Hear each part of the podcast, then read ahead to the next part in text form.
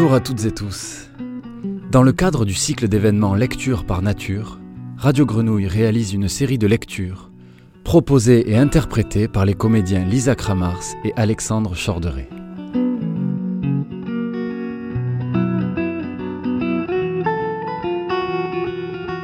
Voici une lecture d'un extrait de l'Université de Rebibia, de Goliarda Sapienza, par Lisa Kramars.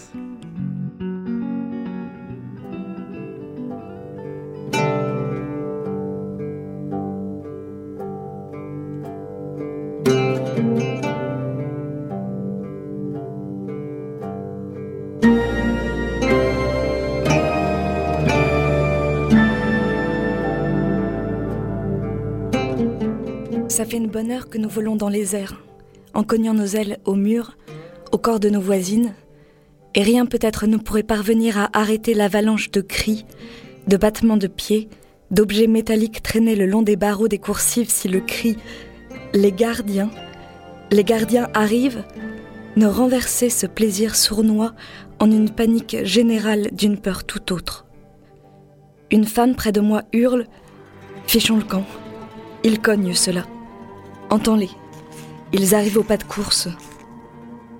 Beaucoup de détenus s'enfuient, composant des vols fantastiques d'oiseaux frappés de folie, mais beaucoup restent là, stupéfaites, à fixer la grande bouche ouverte de la sombre caverne d'où l'on voit enfin surgir un détachement d'hommes qui courent.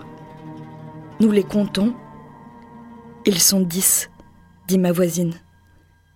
Non, je réplique. Ils sont treize. Treize. De fait, les gardiennes ont disparu, après, après avoir ouvert toutes grandes, en une seule fois, toutes les grilles. Et nous sommes seuls. Cependant que ces hommes montent quatre à quatre les marches, muets, puissants, et toutes, maintenant vraiment terrorisées, s'enfuient comme des folles sous les coups de poing, les gifles et les coups de pied donnés si violemment qu'on les entend clairement, même dans le vacarme maintenant gigantesque qui secoue les deux étages, tandis que dessous, au rez-de-chaussée, où il y a les bureaux, un silence, un vide absolu indique que gardiennes, médecins, infirmières, éducateurs, psychologues se sont réfugiés dans leur petit réduit pour n'être pas témoins de ce qui se passe au-dessus, sur les escaliers, les coursives, dans les cellules. Nous sommes de la chair à fouet ou de l'ordure, c'est clair. Mais si on se laisse effleurer par cette idée, comme il arrive à cet instant à l'une de mes voisines et que par conséquent on perd tout courage et qu'on s'enfuit chercher refuge dans sa cellule, on est perdu. Sous mes yeux, comme il arrive avec les chiens, deux gardiens passent devant moi pour la traquer tandis que je m'aplatis contre la rampe de la coursive, prête s'il le faut à l'enjamber, à me jeter sur le filet et aller de l'autre côté. Mais exactement, oui, exactement comme avec les chiens, ces deux hommes, me voyant immobile, passent plus loin pour poursuivre celle qui a fui jusque dans sa cellule. Réfugié dans un coin, je m'y aplatis en attendant. Le fait qu'aucune de ces femmes n'ait pensé à s'en servir comme refuge ne me surprend pas. D'une certaine façon, toutes préfèrent se jeter dans la mêlée pour jouir jusqu'au bout du grand combat. L'une crie Courage, les filles, coûte que coûte. Au moins ils s'apercevront de notre existence dehors. Ils sauront dehors, comme est infâme le traitement qu'on nous inflige. Le mot infâme résonne dans tous les coins. Un instant, je me sens moi aussi une infâme qui préfère s'embusquer plutôt que de descendre dans la mêlée avec elle. Malgré moi, mes jambes se disposent à se détacher du recoin qui me protège et, prise par la logique folle de la centrifugeuse, je me retrouve à hurler, moi aussi, au milieu de poussées et de cris.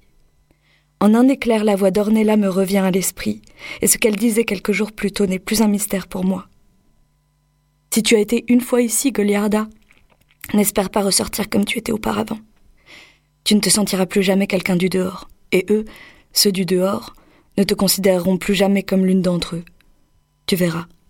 Quand tu sortiras, ils t'apporteront peut-être des fleurs, ils te souhaiteront la bienvenue, ils t'embrasseront, mais leur regard sera changé pour toujours quand il se posera sur toi. Ornella a raison. Je la vois au fond qui hurle à en perdre le souffle et pourtant il ne lui reste que peu de jours avant de sortir. Mais il n'y a pas de raisonnement qui tienne. Dehors, il n'y aura aucune porte ouverte pour nous. Alors autant se défouler et pour une fois faire sentir notre force. Il n'y a pas de rédemption dans ce lieu. C'est un mensonge tout ça. Ils veulent seulement nous punir, mais de façon plus délicate pour ne pas se charger de trop de responsabilités. Ce serait mieux s'ils avaient le courage de nous éliminer de manière plus franche. Des phrases recueillies dans les interminables après-midi d'inertie hurlent plus fort dans mon esprit que ce déluge qui emporte.